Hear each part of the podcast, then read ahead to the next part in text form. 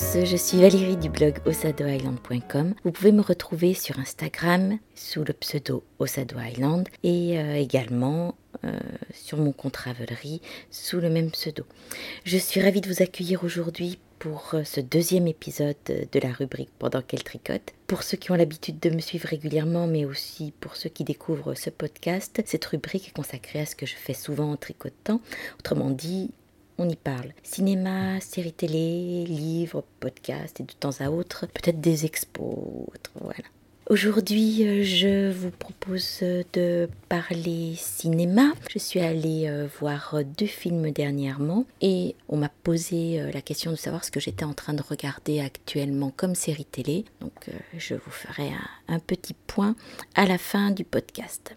Donc au programme euh, deux films, deux films très différents. Le premier c'est Pacific Rim Uprising que nous sommes allés voir en famille et euh, le second c'est La forme de l'eau que je suis allée voir toute seule. Donc nous sommes allés en famille euh, au cinéma voir Pacific Rim Uprising.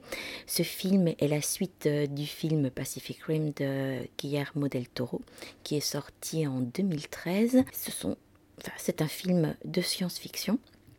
J'ai bien apprécié euh, le second film. Le premier film, j'ai eu beaucoup de mal. Et je vous expliquerai un petit peu pourquoi dans, le courant de, cette explication. Ce film, il est euh, clairement euh, tiré de tout ce qui est lié à la pop culture japonaise. On y trouve le thème des kaiju.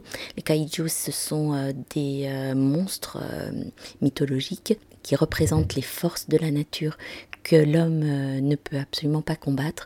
Le plus célèbre euh, de ces kaiju, c'est Godzilla, mais euh, on peut aussi citer dans, dans, notre, dans notre mythologie occidentale King Kong, par exemple. Autre aspect mythologique, enfin, autre aspect de la pop culture japonaise que l'on retrouve dans ce film, ce sont les robots géants et tout, tout le mecha design que l'on voit apparaître dans de nombreux films et euh, animés euh, japonais, à commencer euh, par bah, la série que l'on connaît sous le titre de Goldorak, mais aussi Evangelion, Patlabor, et puis surtout pour moi ça m'a beaucoup rappelé Gundam. Dans le premier film, on a l'ouverture d'une brèche interdimensionnelle près d'une faille géologique au fond de, l'océan Pacifique, d'où le titre Pacific Rim. Les créatures qui sortent de, cette faille, cette faille euh, ce sont euh, les kaiju. Pour euh, les combattre, les humains vont construire des robots géants les Jaegers, qui sont euh, contrôlés simultanément par euh, deux pilotes, dont les esprits euh, sont reliés par un pont neuronal. Et ça, ça y est, je sais, je vous ai perdu. Bon, on va arrêter sur les aspects techniques, on va revenir au, basique. Grosse bataille entre les monstres et les robots, et au final, on bat les méchants, la faille est refermée, et on se débarrasse des monstres à jamais. Mais voilà, deuxième film. La question, évidemment, qu'on se pose, c'est comment est-ce que les monstres vont revenir et comment est-ce qu'on va pouvoir euh, faire euh, ce deuxième film? Dans cette suite euh, qui se déroule dix ans plus tard, Jack, le fils du héros de la grande bataille, et il est en train de très mal tourner. Hein, c'est un petit délinquant, voire un grand délinquant.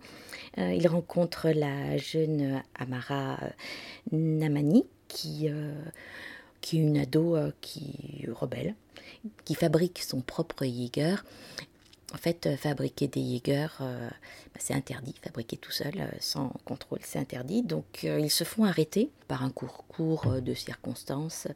Ils vont se retrouver tous les deux affectés à la base d'entraînement des pilotes de Jaeger.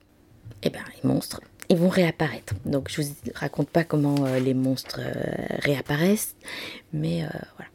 Donc, euh, à nouveau euh, des batailles, à nouveau, des combats, à nouveau euh, des robots. voilà, beaucoup de castagnes et, et plein plein d'effets spéciaux. Alors, j'avais pas beaucoup apprécié le premier film parce que, même s'il était très bien fait, j'avais pas apprécié parce que les scènes de combat se passaient très souvent de nuit voire toutes de nuit, avec, enfin, dans des conditions climatiques vraiment effroyables. Et en fait, ben, je trouvais qu'on n'appréciait pas assez les robots et on voyait pas trop les kaiju. Donc ça me, ça m'avait pas trop trop emballé. Là, la différence, c'est que vraiment les scènes se passent en plein jour, et euh, notamment euh, la grande bataille finale se passe en, plein Tokyo, que, un joli clin d'œil.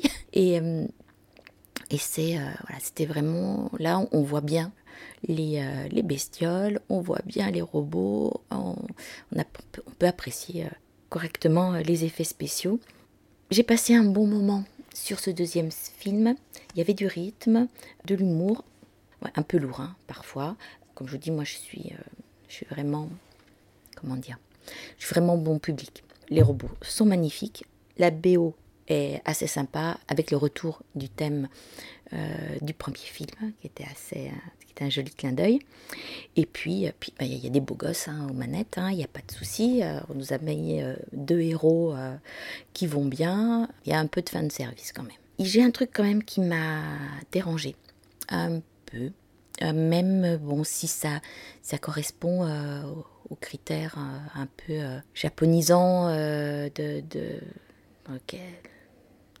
ce film est, tourné, euh, c'est justement ce recours à, des jeunes, euh, à des ados, hein, d'une quinzaine d'années, 15-16 ans à peu près, euh, les, jeunes recrues, de, ces nouveaux pilotes de Jaeger. Alors je veux bien comprendre que vise un nouveau public, euh, qu'on essaye d'attirer à soi euh, un public beaucoup plus jeune. Mais voilà, les, euh, les questions d'enfants soldats, c'est quelque chose qui me, qui me plaît pas beaucoup. Au-delà de ça, si, on, si on fait abstraction de ça, c'est un, un, bon moment sympathique en famille et puis on se prend pas la tête, on pose le cerveau et, et on se laisse conduire. Et le week-end dernier, je suis allée toute seule au cinéma. Vous voyez, c'est possible. Je peux me faire plaisir euh, sans avoir à, suivre forcément euh, ce, que, ce que mes hommes ont décidé de faire. Ils m'ont laissé partir seule euh, pour aller voir La forme de l'eau de Guillermo del Toro. Je me suis retrouvée donc dans, dans, cette salle près de chez nous pour aller voir ce film multi-oscarisé. Meilleur film, meilleure réalisation, Meilleure musique, c'est un Français qui a fait la, qui a fait la musique. Meilleur décor, et là, euh, oui, non, il n'y a, pas, a pas photo. Puis on passe sur euh, la tonne des nominations euh, qu'il y a eu pour, pour ce film et les, et les, acteurs. Donc, pour tout vous dire, j'ai vraiment, vraiment adoré ce film qui est complètement différent de, du précédent. Et j'ai plongé à toute vitesse dedans pour en ressortir vraiment, vraiment émerveillé. Comme dirait mon mari, ben voilà, c'est encore une histoire guimauve euh, qui remporte euh, les Oscars. Après La La Land, euh, là, je dois dire que ça l'avait bien traumatisé. Mais sincèrement, je suis persuadée que, que mes hommes auraient vraiment apprécié ce film et je pense qu'on le regardera ensemble un de ces jours et on verra si ce n'est que, de la guimauve parce que moi bah, j'ai vu une très jolie histoire, mais je n'ai pas vu que de la guimauve. Et euh, je pense que si vous restez là-dessus, euh, vous êtes vraiment, vraiment loin du compte et que vous passez euh, sur 9 dixièmes du film. Petit aparté sur un aspect qui m'a quand même un peu choqué dans le film, c'est que le film est indiqué pour tout public, avec avertissement, en France, interdit aux moins de 15 ans en Grande-Bretagne et aux moins de 17 ans aux USA. Moi, mon loulou, il a. Enfin, il va sur ses 15 ans. Je pense que il est à peu près assez mature pour saisir euh, toute la complexité euh, de ce film. Je trouve que là, euh, la censure chez nous, elle est un peu légère et j'y reviendrai très certainement plusieurs reprises là-dessus parce que je voilà, ces, questions euh, de ce qu'on peut montrer aux enfants ou pas, c'est quelque chose qui me dérange très souvent, même si euh, voilà, on nous dit euh, oui, mais ils sont habitués, ils voient plein de choses. Non, voilà. Il y a, des choses qu'on peut voir, subir, et il y a des choses qu'on peut comprendre, et ça,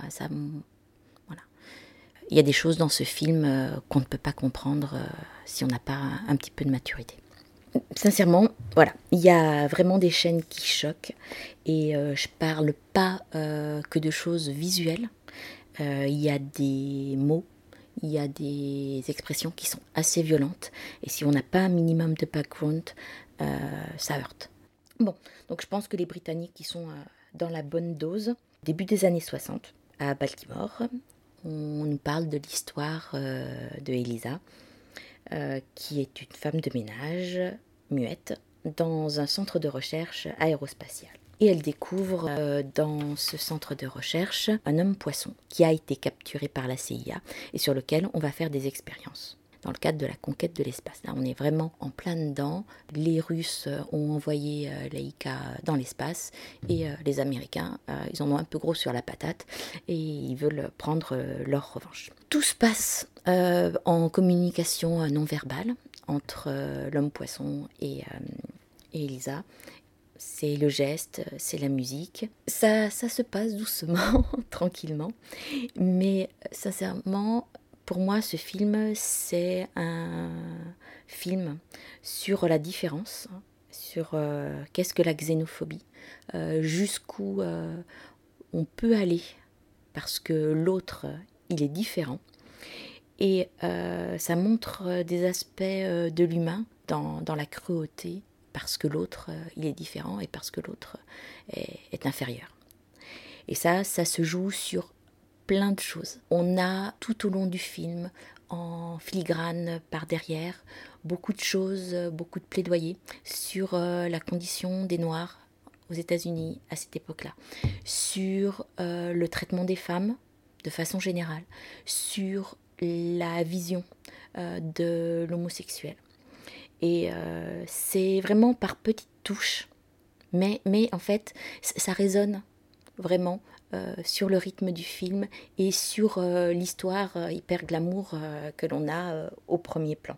Donc en fait, tout ce que j'ai adoré, moi, se passait au second plan. Il y a tout un travail sur l'hommage au cinéma hollywoodien, sur sur euh, l'histoire de la télévision américaine. Et euh, c'est plein plein de hic, le rêve américain tel qu'on peut le voir euh, sur papier glacé et sur la façon dont les choses en fait vraiment en, discordance et, et que c'est entre guillemets un vrai mensonge sur voilà on n'est pas sur la pelouse impeccable sur l'amour sur le devoir tout, tout ça, en fait, nous dit ce film, c'est de l'ordre du fantasme. Et aussi, bah, ce que j'ai beaucoup aimé euh, par derrière, euh, par euh, cet aspect de second plan, c'est l'histoire d'espionnage qui, qui vraiment faite dans les règles de l'art. De, de, ce qu'on peut voir, notamment dans, dans la série télé que j'aime beaucoup, The Americans. Euh, sur euh, la relation euh, russo-américaine, sur leur voilà, sur leur rivalité et sur le nécessaire espionnage et la façon dont les choses se passaient durant, durant la guerre froide. Dans l'ensemble, le film, il est sur un scénario qui est cousu de fil blanc. Il y a aussi beaucoup, beaucoup de choses qui sont dites très crûment qui peuvent même nous interpeller effectivement dans, dans notre quotidien. Je vous avais dit aussi que j'avais été fascinée donc par l'arrière-plan, les personnages secondaires pour faire fonctionner effectivement tout ce dont je vous parle sur euh, ces, ces, choses qui s'inscrivent en filigrane à l'arrière euh, de, de l'histoire. Euh, les personnages secondaires sont vraiment formidables et ils portent vraiment, vraiment très largement la réussite de ce film. Je ne vous cacherai pas que j'ai vraiment un crush pour euh, Olivia Spencer, que, que j'adore euh, chaque fois qu'elle apparaît à l'écran, euh, même dans, ses traditionnels rôles d'infirmière.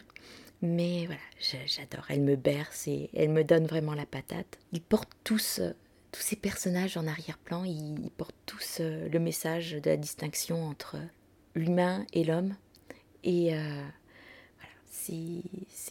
c'est un très très beau film, tant dans les décors, euh, dans l'histoire euh, que, que dans le message. Je vous ai dit aussi que la musique était somptueuse, les décors, L'eau, l'eau c'est vraiment le thème qui est dominant tout au long de, de ce film. L'eau, la pluie, dans toutes les scènes vous avez de l'eau, jusqu'à un verre d'eau qui est posé sur la table. Et bref, donc si, vous n'êtes pas allé le voir, je vous encourage sincèrement à, aller faire un saut au cinéma. Vous allez passer vraiment un très très joli moment. Euh, et euh, si le glamour vous insupporte, essayez de, passer au-dessus de tout ça. Alors, on en vient maintenant à, à, ce que je regarde actuellement, ou ce que j'ai regardé dernièrement. Euh, nous avons regardé une première saison de série sur sci-fi. C'est la série Beyond qui euh, raconte l'histoire d'un jeune homme euh, qui, se, qui se réveille euh, d'un coma de 12 ans. J'ai bien aimé le début. Il y a une deuxième saison qui est actuellement diffusée, mais je la regarde pas. Enfin, nous ne la regardons pas. Ça, voilà. la façon dont se termine la première saison nous suffit. Et on verra si, si, on prend le temps de regarder la, la seconde. Mais je dis seconde parce qu'il n'y a pas de troisième saison, ça s'arrête là. Et voilà, je pense qu'on... Je vous en reparlerai. Je vous reparlerai de cette, de cette série. Mais voilà, on a regardé, ça nous a bien interpellé, ça, mais voilà, on n'est pas allé plus loin.